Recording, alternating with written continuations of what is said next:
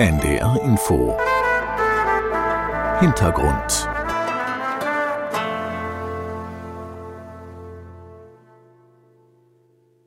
Von einer Spaltung der Gesellschaft ist immer häufiger die Rede, auch in der Alltagswahrnehmung der Menschen. Viele denken, ja, die deutsche Gesellschaft ist gespalten. Steffen Mau, Sie sind äh, Soziologieprofessor in Berlin und haben vor zwei Jahren den Leibniz-Preis gewonnen.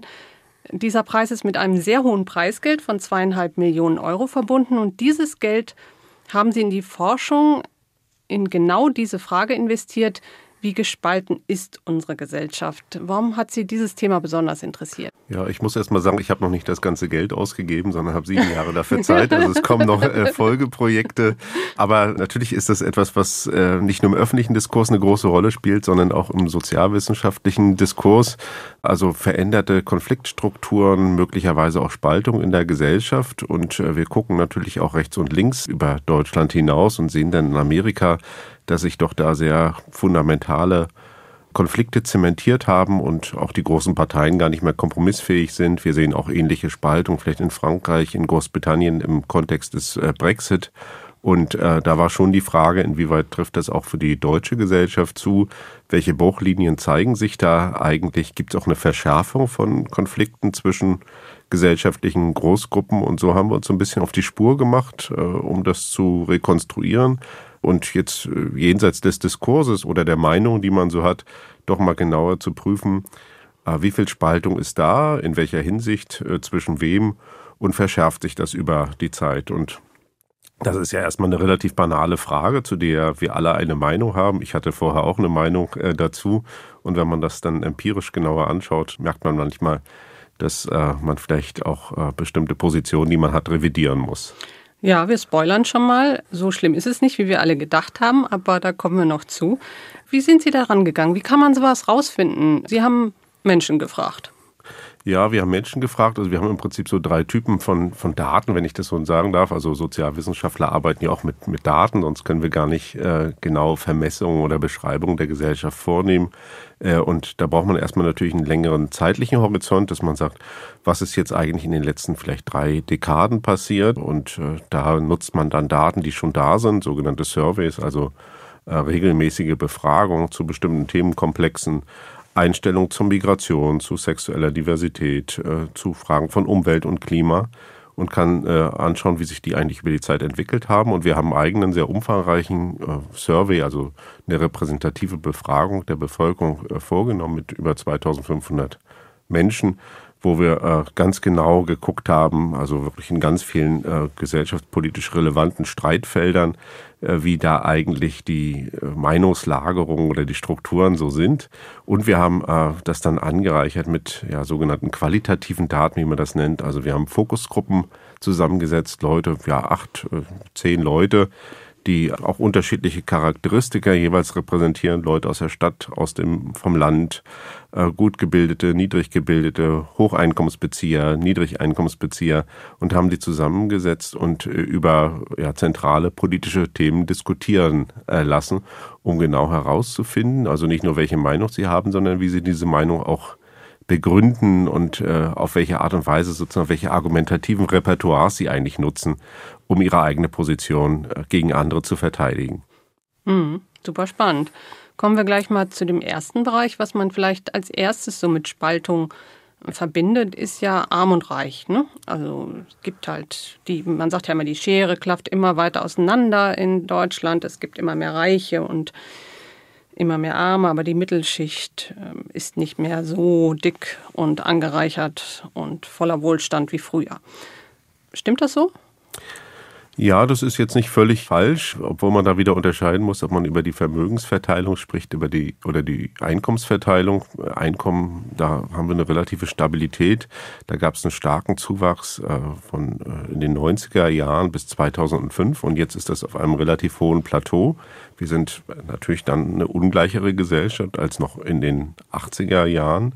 Zum Beispiel bei den Vermögen gibt es eine große Vermögenskonzentration und wir haben äh, sozusagen auch in Fragen sozialer Mobilität, also die Frage, wie wahrscheinlich ist das überhaupt, dass jemand aufsteigt, sehen wir im Prinzip, dass am oberen Ende der Sozialstruktur durch solche sowas stattfindet, was man vielleicht Verholzung nennen kann.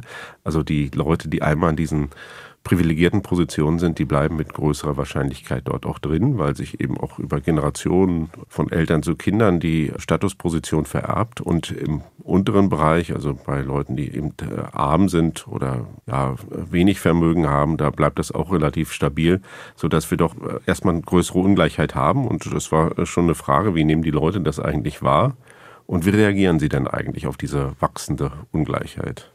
Ja, und interessant fand ich an dem Ergebnis, dass es schon einen allgemeinen Konsens gibt der Leistungsgesellschaft und des Leistungsprinzips. Also es muss Reiche geben. Wer in diesem Staat viel arbeitet, der soll auch viel verdienen. Ähm, ja, das, das ja. ist schon eine klare Aussage, die Sie ja auch von Menschen bekommen haben, die nicht so viel Geld haben. Die Leute beklagen schon die große Ungleichheit. Das ist so ein bisschen paradox. Die sagen, ja, die Ungleichheit ist zu groß, das ist nicht, äh, ist nicht akzeptabel, aber wenn es zu konkreten Maßnahmen äh, kommt, dann schrecken sie doch zurück. Dann sind sie eher zurückhaltend und auch nicht nur Leute, die jetzt privilegiert sind und oder begütert sind und ein gutes Einkommen haben, sondern auch Leute in den unteren äh, Schichten.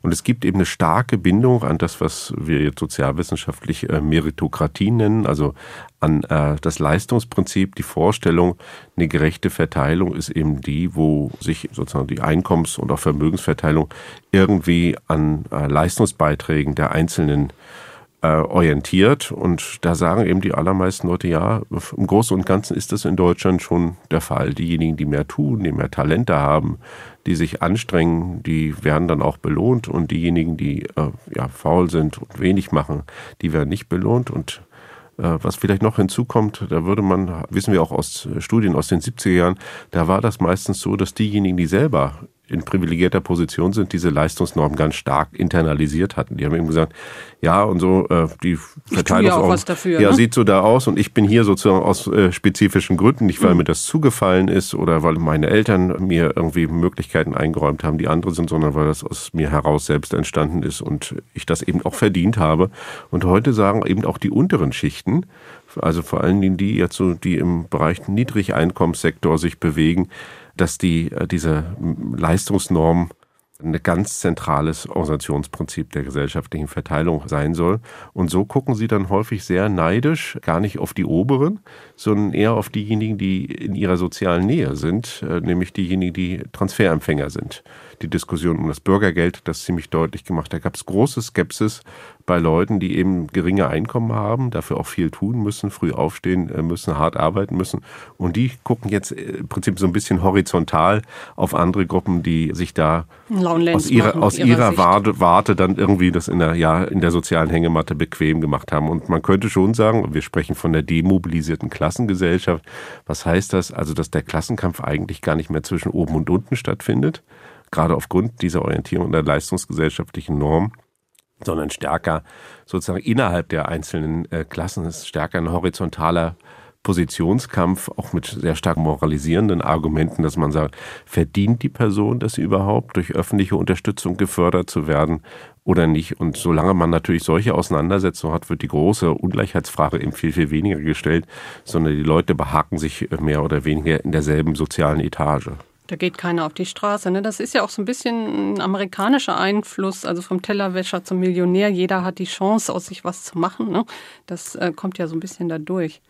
Ja, und es ist so ein bisschen schon natürlich überraschend, wo doch alle Leute gleichzeitig wissen, dass die Chancen in der Gesellschaft nicht gleich verteilt sind, dass das mhm. Bildungssystem sehr starke Form der Selektion auch ausübt, dass die Wahrscheinlichkeit für ein Arbeiterkind an der Universität zu landen, eben deutlich geringer sind als für ein Kind aus dem Akademikerhaushalt, ganz unabhängig vom Intelligenzquotienten oder sonstigen Talenten. Und wir wissen das alle und äh, trotzdem orientieren wir uns an diesen Normen und sagen, ja, im Großen und Ganzen funktioniert die Gesellschaft so und äh, das äh, ist auch durch internationale Studien ganz gut gezeigt worden, das ist sozusagen die, das findet man ja in fast allen westlichen Ländern, der Anstieg der Ungleichheit seit den 80er äh, Jahren, dass das eben einherging mit einer starken Bindung an diese oder stärkeren Bindung an diese meritokratische Norm. Das heißt, Leute haben sich immer stärker dann darauf verpflichtet und zu sagen, Leistung muss zählen, man muss sich anstrengen, man muss irgendwie die Talente richtig investieren. Also, dass es so etwas gibt wie so, man könnte das jetzt investive Statusarbeit nennen. Also, wenn man weiterkommen will, da muss man selber sich erstmal um sich selbst kümmern. Das ist eher sehr individualisiert und sozusagen im alten Modell, da hatte man eben Gewerkschaften, da hatte man Interessenorganisationen, da hatte man vielleicht äh, sozialdemokratische Parteien, die sich darum gekümmert haben. Heute sagen die Leute, äh, ich muss mich selber kümmern, ich muss mich anstrengen und was dann dabei rauskommt, das ist im Großen und Ganzen irgendwie auch fair. Ja, und es wertet einen natürlich auch auf, wenn man sich nicht ganz unten sieht, sondern immer noch jemanden hat, der unter einem ist und äh, sagt, eigentlich gehöre ich. Ne? Ja, das ein, ist wirklich, ein bisschen höher. Ja, das ist wirklich interessant, dass diese sozusagen diese kleinen Grenzziehungen zwischen denen, die eben fleißig sind und äh, diesen Normen entsprechen und denen, denen man das eben abspricht, dass die irgendwie ganz wichtig sind, auch für eine Art von ähm, ja, Statusgefühl oder von äh, Selbstwert. Deswegen beharren viele Leute eben auch gerade, wenn sie ökonomisch prekär sind und im Arbeitsmarkt auch äh, sehr große Belastungen erfahren. Deswegen beharren die immer noch auf diesem Abstand zu denjenigen, die eben rein von Transferleistungen äh, leben. Ja, und das gibt eben dann so eine merkwürdige Melange. Man ist zwar unzufrieden und die Ungleichheit ist irgendwie äh, auch alarmierend und äh, aber es folgt daraus eben politisch relativ wenig, außer dass man eben von denjenigen, die da noch ein Stück weiter unten sind, sich moralisch irgendwie absetzt. Ja. Bevor wir diesen Bereich abschließen, interessant fand ich auch, dass es doch einen großen Konsens gibt, dass dieser Staat doch auch eine Menge leistet. Ne? Das Gesundheitssystem, die Rente, die Absicherung in Notfällen. Hm, das scheint ja auch so ein globalisierter Blick zu sein, dass man schon mal in anderen Ländern erlebt hat, dass das nicht so ist, in Amerika zum Beispiel. Ja, das ist so. Also es gibt großen sozialstaatlichen Konsens, also wenn wir darüber diskutieren, äh, was wo gemacht werden soll, soll es die Kindergrundsicherung geben oder wie ist das mit den Fallpauschalen im Gesundheitssystem, dann geht es nie eigentlich ums Ganze. Es geht nie darum, dass man sagt, ja, wir wollen jetzt irgendwie nur einen reinen Markt und da darf der Staat nichts machen, machen. Auf der einen Seite und auf der anderen Seite Leute, die wollen irgendwie die sozialstaatliche Vollversorgung, sondern es geht eigentlich eher um kleinere Problemstellungen, also absoluter Konsens bei 95 Prozent der Leute, dass sich der Staat doch irgendwie in einer gesetzlichen Gesundheitsversorgung engagieren soll, dass es Absicherung im Alter geben soll, dass Kinder nicht in Armut leben äh, sollten. Also das ist eigentlich ein breiter Konsens und wir streiten uns dann eigentlich um sehr spezifische äh, Fragen, also konkrete Ausgestaltung, äh, Leistungshöhe, äh, die Erwartung, die man an Leistungsempfänger haben kann. Das sind so die, die Streitpunkte, um die es eigentlich geht. Kommen wir zum nächsten Punkt, Migration. Sie haben das anders genannt. AfD gewinnt im Moment im Land äh, Flüchtlinge und die Frage, wie man damit umgeht, wie viele, ist ein großes Thema. Trotzdem sagen Sie, 58 Prozent der Befragten, das ist eine Mehrheit in Deutschland, finden, dass Migration grundsätzlich positiv ist. Ja, wir vergessen immer, dass es so etwas gibt wie eine Normalität der Einwanderungsgesellschaft. Also Leute haben sich daran gewöhnt, dass es Zuwanderung gibt, dass äh, Nachbarn gibt, dass es Freundeskreisleute gibt mit Zuwanderungsgeschichte. Und äh, wir sehen natürlich immer viele Probleme, die es, äh, die es gibt. Was wir aber sehen mit auch langfristigen Daten, ne, da könnte man jetzt annehmen, es gibt jetzt so zwei Pole. Da gibt es irgendwie die Migrationsbefürworter, die bei der Willkommenskultur irgendwie alle mitmachen. Und dann gibt es irgendwie die äh, Leute die mit Ressentiment, die Skeptiker, die Gegner von Migration bis hin zu rechten und rechtspopulistischen Parteien. Und das würde so auseinanderstreben. Aber das sieht man eigentlich nicht sondern man sieht eine relativ große Stabilität der Einstellung, also seit äh, Beginn der 90er äh, Jahre, also nicht wirklich so ein Auseinandertreiben von zwei unterschiedlichen Bevölkerungs- Segmenten. Wie gesagt, das kann sich immer verändern. Wir können nicht in die Zukunft gucken und vorhersehen. Und es ist auch so, ich bin ja selber beim Sachverständigenrat für Migration und Integration. Da gibt es auch so etwas, was wir so Integrationsklima nennen oder Barometer. Da sieht man eigentlich, dass es auch eine gesellschaftliche Gewöhnung und wie gesagt eine Normalisierung von Migration gibt.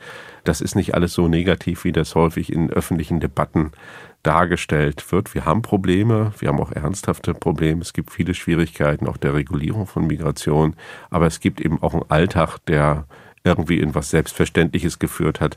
Wenn Sie Leute früher gefragt hätten, ob sie irgendwie jemanden mit einer bestimmten Herkunft als Nachbarn haben wollten oder als Schwiegersohn oder Schwiegertochter, dann gab es große Teile der Bevölkerung, die das absolut und vehement ausgeschlossen haben. Das haben wir in dieser Form heute nicht mehr. Mhm. Kommen wir zu einem Thema, was offenbar völlig unterschätzt wurde von vielen, das Thema Diversität und Gender. Ich sage nur Gender-Sternchen. Das ist eins der Themen, wo Sie auch ganz klar sagen, Ihr Buch heißt ja Triggerpunkte, Konsens und Konflikte in der Gegenwartsgesellschaft. Bei dem Thema gehen manche Menschen absolut an die Decke. Sowas wie dieser Text hat Gendersternchen, kann dazu führen, dass jemand einen absoluten Wutausbruch kriegt. Wie ist sowas zu erklären? Ja, man muss sich natürlich als Sozialwissenschaftler auch selber fragen, ob man zum Beispiel in der Befragung gendern kann. Also wenn wir unseren Fragebogen ähm, mit Gendersternchen versehen hätten oder mit einem gesprochenen Laut oder Lautlücke, dann wären viele Leute, hätten die automatisch abgebrochen. Warum ist das so? Das Buch heißt Triggerpunkte, weil wir eben sagen, okay, es gibt einen Konsens, aber es gibt natürlich auch viel gesellschaftlichen Streit. Also wirklich vehemente Konflikte, wo Leute nicht mehr übereinkommen, sich sogar extrem zerfetzen und auseinander dividieren können. Und diese Gleichzeitigkeit von Konsens und Konflikt, die hat uns schon interessiert. Wo kippt eigentlich irgendwie eine sachliche Diskussion, wo man sich auch auf bestimmte Dinge einigen kann, in so eine ja doch vehementere und emotionalisierte Art von Auseinandersetzung, wo Konsens eben kaum noch möglich scheint. Und ein Kriterium dafür sind es, wenn es so Verhaltenszumutungen gibt. Wir haben da verschiedene, so ein ganzes, ganzen Katalog entwickelt, aber Verhaltenszumutungen, da reagieren Leute relativ stark. Und das kann zum Beispiel das Heizungsgesetz sein, wo Leute das Gefühl haben, ja, jetzt kommt irgendwie jemand in meinen Heizungskeller und möchte bestimmen, wie ich, mit welcher Energieform oder mit welchen Ressourcen ich jetzt heize und was für eine Heizung ich mir da einbaue. Aber es kann eben auch so etwas sein wie das Gender-Sternchen, wo Leute sagen, okay, das ist ansozialisiert, das gehört irgendwie zu mir dazu. Die das Sprache. ist letzten Endes mhm. ja eine private Angelegenheit und jetzt kommen offizielle Stellen oder auch der öffentlich-rechtliche Rundfunk, gibt es ja viele Adressaten, die man in, in Behörden und die schreiben mir jetzt vor, äh, wie ich sprechen soll. Äh, das stößt eben auf relativ starke Ablehnung. Das ist ja anders beim Verkehr, wenn Sie sagen, rote Ampel, gut, da kann jeder nachvollziehen, dass man da irgendwie vielleicht nicht rüberlaufen sollte, weil das irgendwie lebensgefährlich ist. Äh, bei der Sprache wird prinzipiell in Frage gestellt, dass das äh, auch ein Beitrag sein kann, zum Beispiel zum Erreichen des Ziels der Geschlechtergerechtigkeit. Wir hatten auch in unseren Interviews viele Leute, die gesagt haben, vor allen Dingen Leute aus Ostdeutschland, muss ich dazu sagen, kümmert euch doch erstmal um den Gender Pay Gap, ehe ihr mit der Sprache anfangt. Also die haben erstmal auf so strukturelle Probleme der Geschlechterungleichheit äh, verwiesen und haben eigentlich diese sozusagen sprachlichen oder semantischen oder diskursiven Phänomene so ein Stück zurückgestellt. Und ist äh, ein zweites Argument, was äh, viel mobilisiert wurde, ist, dass das als extrem künstlich und akademisiert empfunden wurde. Also dass man sozusagen bestimmte Wissensvoraussetzungen mitbringen muss. Man muss an bestimmten Diskurszirkeln teilnehmen, äh, um das parat zu haben und um auch zu wissen, wie man zu einem jeweiligen Zeitpunkt richtig oder dann nicht richtig spricht. Und da stecken natürlich auch bestimmte moralische Wertungen mit drin, dass Leute das Gefühl haben, die Art, wie sie sprechen, wird jetzt sozusagen, dem wird Geltung entzogen, das ist nicht mehr opportun.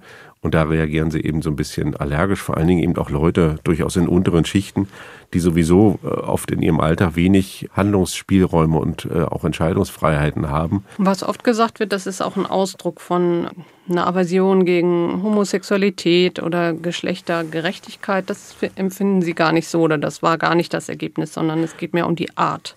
Ja, das ist wirklich ein Irrtum, wenn man jetzt sagt, jemand, der gegen bestimmte Sprachweisen ist, dass das automatisch irgendwie eine chauvinistische oder reaktionäre Person ist. Wir finden das auch durchaus im linksliberalen Bereich, dass viele Leute das ablehnen, sondern man muss eben sagen, dass in diesem, ja, wie nennen es, Konfliktarena der Diversität, dass es da eine extreme Liberalisierung gegeben hat über die letzten 40, 50 äh, Jahre. Anerkennung von Homosexualität, die Ehe für homosexuelle Paare, Adoptionsrecht für homosexuelle oder gleichgeschlechtliche Paare sind eigentlich gesellschaftliche Themen, die durch sind. Also die sind weithin in fast alle gesellschaftliche Schichten hin akzeptiert. Das ist nicht mehr so, dass das nur jetzt die urbanen Akademikerschichten zu ihrem Thema machen, sondern das ist auch im ländlichen Bereich, in den kleinen Städten auch eine gesellschaftliche Normalität. Das hat sich enorm verändert. Das können wir an allen Daten äh, zeigen. Noch in den 90er Jahren gab es Umfragen, da wurde sozusagen Homosexualität im Kontext von sozial abweichendem Verhalten verhandelt. Ne? Also gab es Fragebatterien, die, da wären Leute, was sie für Einstellungen haben und da wurde irgendwie Homosexualität mit irgendwie bestimmten kriminellen Delikten und so weiter gleichzeitig verhandelt. Und da haben noch viele Leute das tatsächlich grundlegend abgelehnt. Das ist heute eine ganz, ganz kleine äh, Minderheit. Auch die Frage der Gleichstellung von Mann und Frau ist gesellschaftlich weithin akzeptiert, selbst wenn sie in der Praxis noch nicht realisiert ist. Ne, das, äh, und es gibt natürlich auch Beharrungskräfte des alten Patriarchats, aber es ist nicht mehr so, dass Leute sich total dagegen stimmen, wenn Frauen und Männer in gleichen Berufen mit der gleichen Arbeitszeit, dass die gleich verdienen sollen. Das ist eigentlich ein gesellschaftlicher, ja, das ist eigentlich Konsens. Und gleichzeitig haben sie eben auch sozusagen so bestimmte Abwehrreaktionen und die sind eben hauptsächlich im sprachlichen Bereich. Vielleicht muss man noch sagen, in, in Ostdeutschland, da haben wir auch gesehen, dass es nochmal bestimmte andere Seiten zum Klingen bringt, die auch aus der Erfahrung der DDR hervorkommen. Ne? Also dass Leute eben auch gesehen haben, dass es da eine offiziöse Sprachpolitik gab und dass es da eine starke auch Lücke gab zwischen dem, wie Leute offiziell gesprochen haben. Da hat man sich nämlich bestimmten rhetorischen Formeln unterworfen und die sich angeeignet und so weiter, die ja dann Lehrformeln waren. Und zu Hause hat man privates Sprechen gehabt.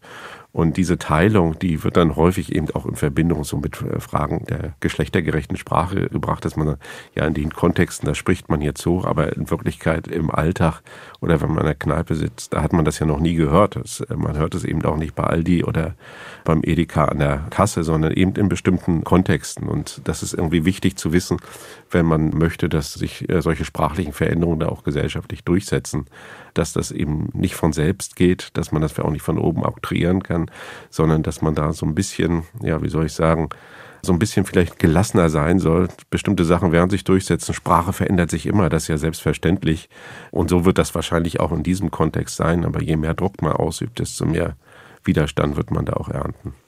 Kommen wir zu dem letzten Teilbereich, den Sie untersucht haben. Das ist ja ein ganz aktuelles Thema, der Klimaschutz. Was haben Sie da für Erfahrungen gehabt? Da gibt es ja auch so Triggerpunkte, ne? Veggie Day, veganes Essen und so weiter. Aber es gibt ja. auch ein ganz neues Empfinden von Generationen.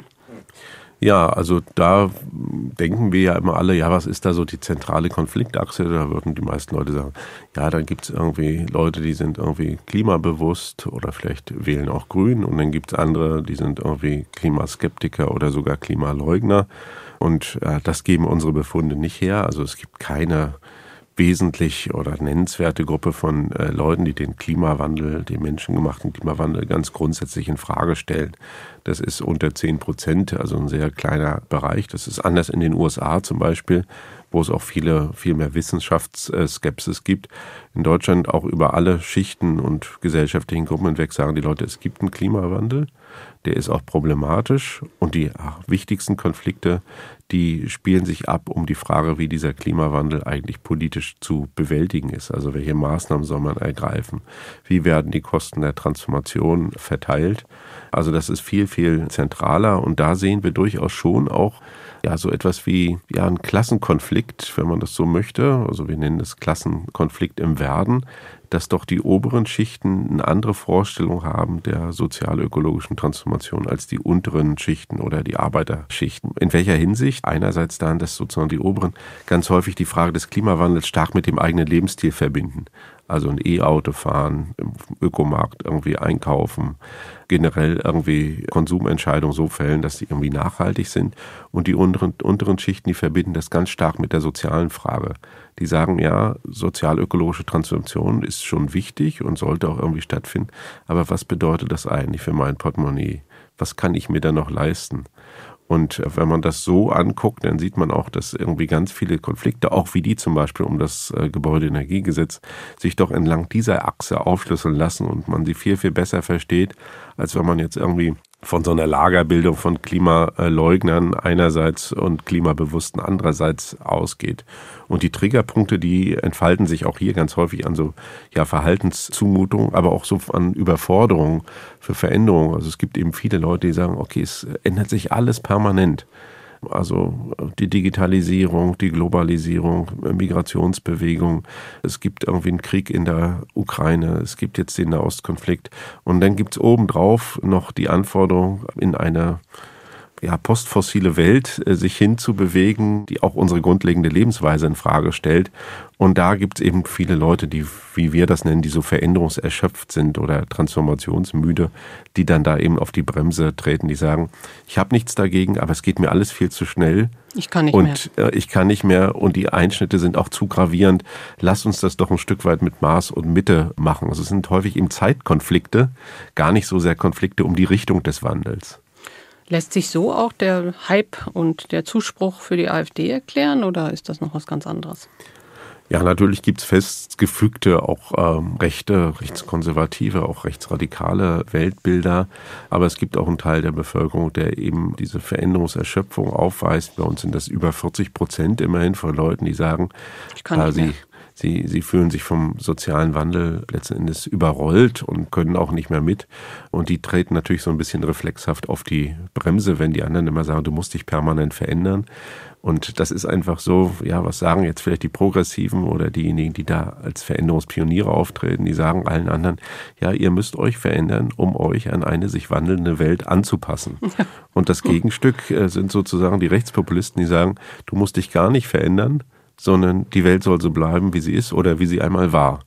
Und in einer veränderungserschöpften Gesellschaft oder zumindest in Bevölkerungssegmenten, die das aufweisen, fällt diese Botschaft natürlich auf fruchtbaren Boden. Sarah Wagenknecht versucht ja auch solche Leute letzten Endes abzuholen, indem sie eben sagt, ja, wenn wir jetzt so weitermachen, dann werden wir in zehn Jahren die Gesellschaft nicht wiedererkennen.